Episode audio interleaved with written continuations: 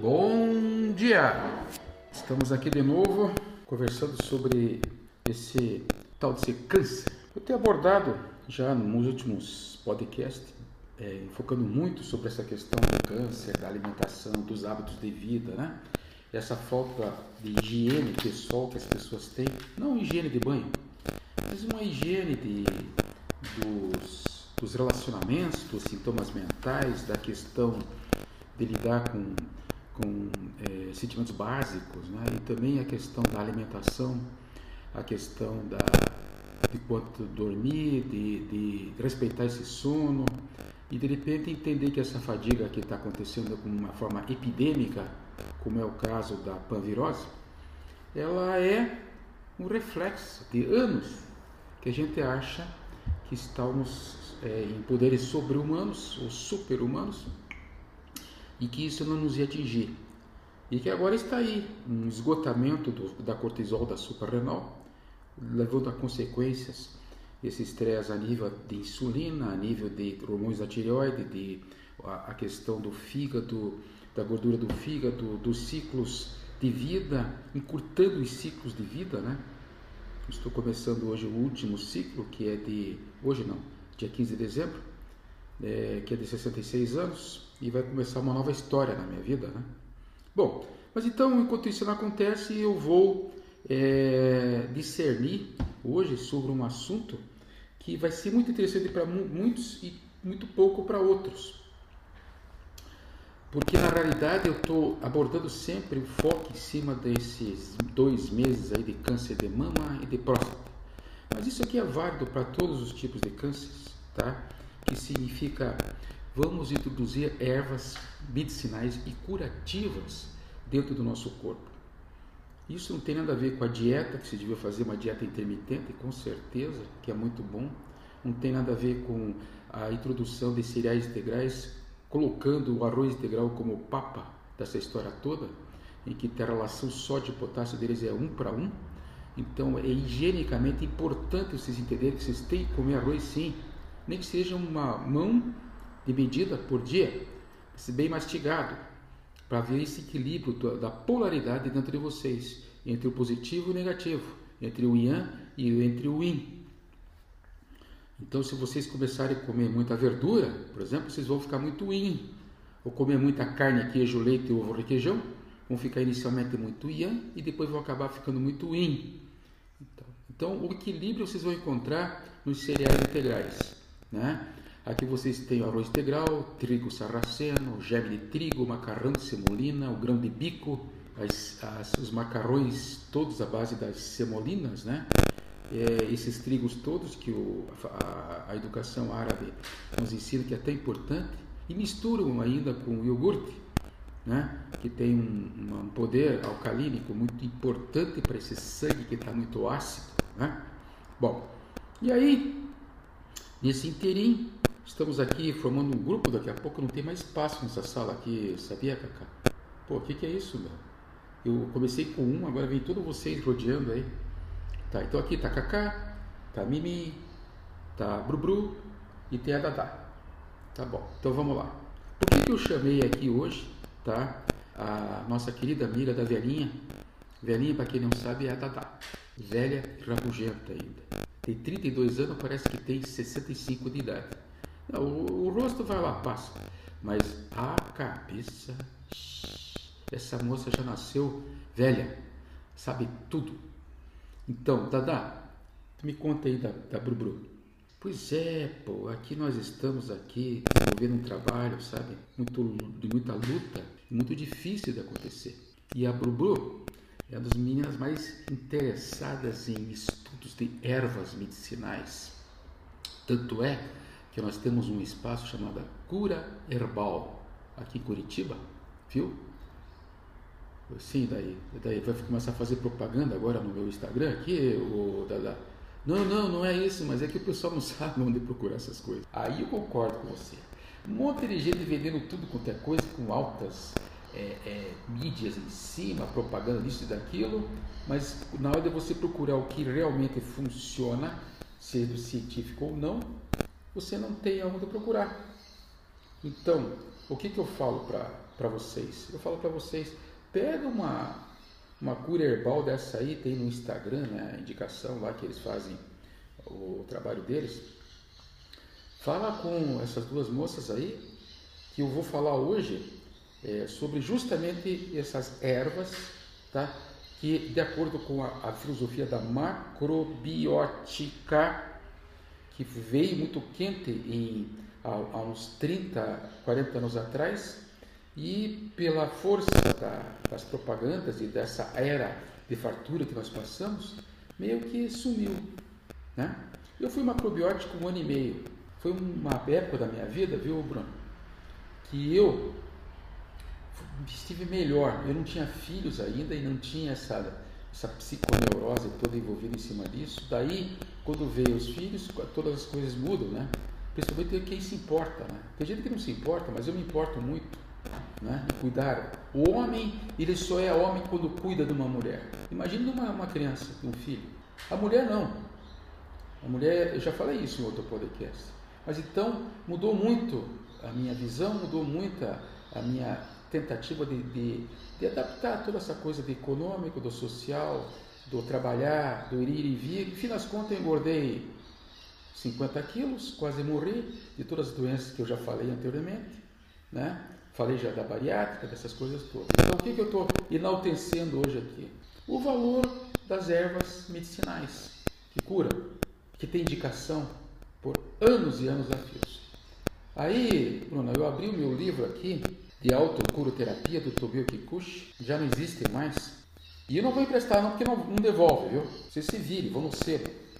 Autocuroterapia de prática do global do tratamento preventivo de Tomio Kikuchi. Esse camarada aqui foi um japonês, tá? Que absorveu toda a ideia dessa medicina chinesa e ele colocou isso em pratos limpos, é, fazendo a alimentação de acordo com cinco elementos e seis energias. Um prato de comida. Tá? Eu não vou ficar é, introduzindo muito isso, porque meu objetivo hoje é falar de erva. Então, um dia, se vocês quiserem, eu pego e falo sobre essa questão dessa alimentação, que é uma alimentação muito bem estudada. Tá? Então, vamos ver lá. Então, vocês têm aqui algumas ervas. As ervas comuns que ajudam, né, Cacá? É, você vai na mídia aí, né, no Google, ah, isso é chá, chá de espinha santa, chá de quebra-pedra, carqueja, todos esses chás vocês conhecem todos. Mas veja só, né, o tio Paul não podia de ser um sacana como ele sempre foi, certo? Vou trazer para vocês aqui umas ervas que vocês vão se bater para achar. Tem uma ou outra aqui que vocês acham. Mas se vocês me permitirem, Cacá, eu pego e vou discernir cada uma delas, onde que encontra, né? E todas elas têm a função de fazer uma complementação no tratamento do câncer para vocês, viu? A Bruna e a Dada vão ficar quietinhas, porque eu acho que elas são doutas no assunto, né?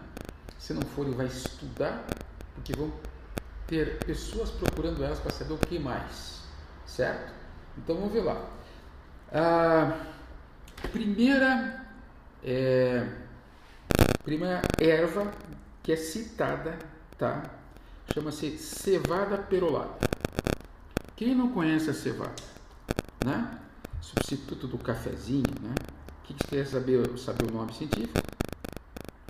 Chama-se Coix lamagopi, la, lacrimagopi, tá?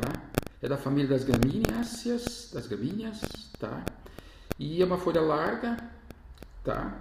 E tem 18 qualidades de aminoácidos, tá? E ela é muito rica em é, proteínas, gorduras e sais minerais. Vê que interessante, né? 18 qualidades de aminoácidos. Os 22, ela tem 18. Então, é, como você pode é, ingerir essa cevada perolada? Mingau, creme, papa, pão ázimo, chá, tá? É, trabalha muito o estômago, intestino e esses tumores, principalmente os tumores de pele, né? Etc. Não vou aprofundar isso aqui, porque senão eu vou ficar até amanhã aqui.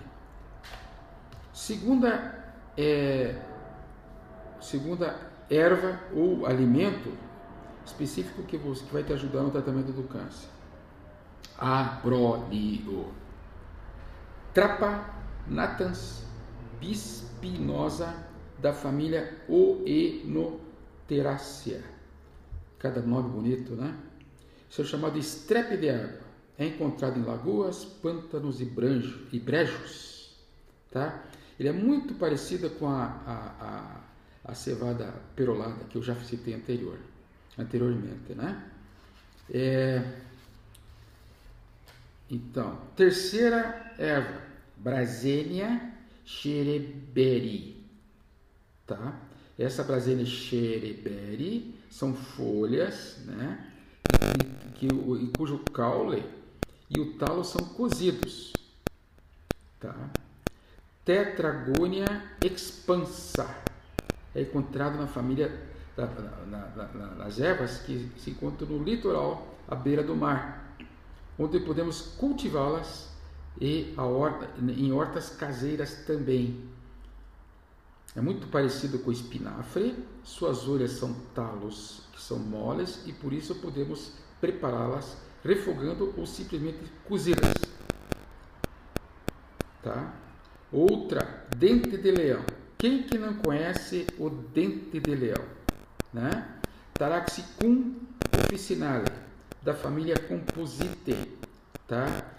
Pasmem, essa aqui dá para você comer refogando, fritando com chá e tome como elemento indispensável para o teca.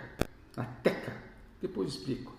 Veja, é, primeira vez que ele cita fritando, não pense que vocês vão ter que ficar longe totalmente das gorduras. O colesterol é importante.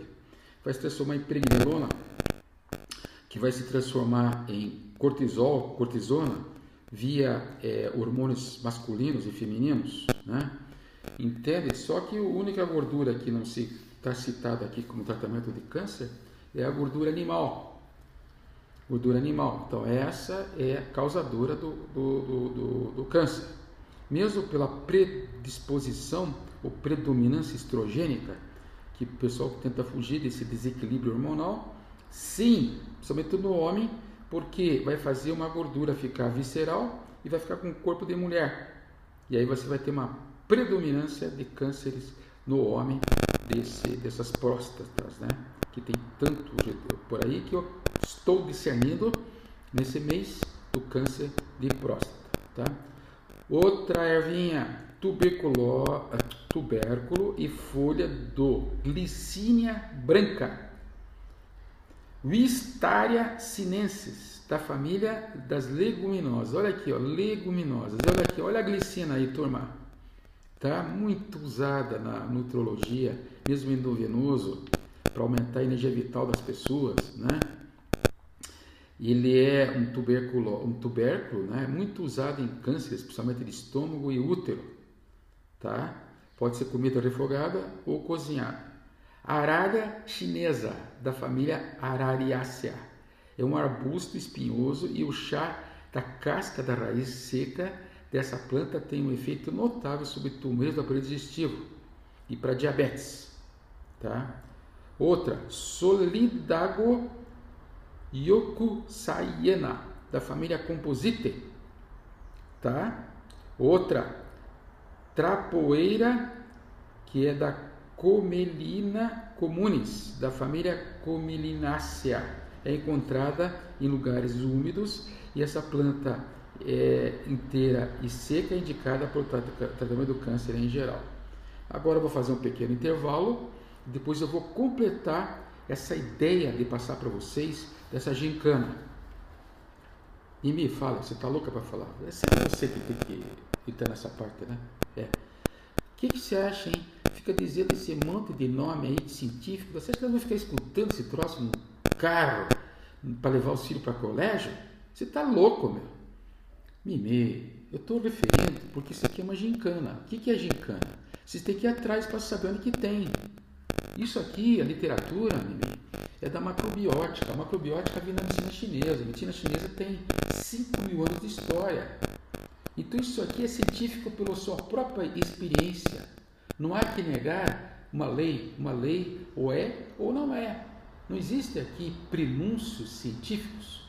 Existe sim experiência desses chineses que escreveram sobre isso e que sim houve eficácia no tratamento dessas, dessas doenças que nós estamos lidando aqui.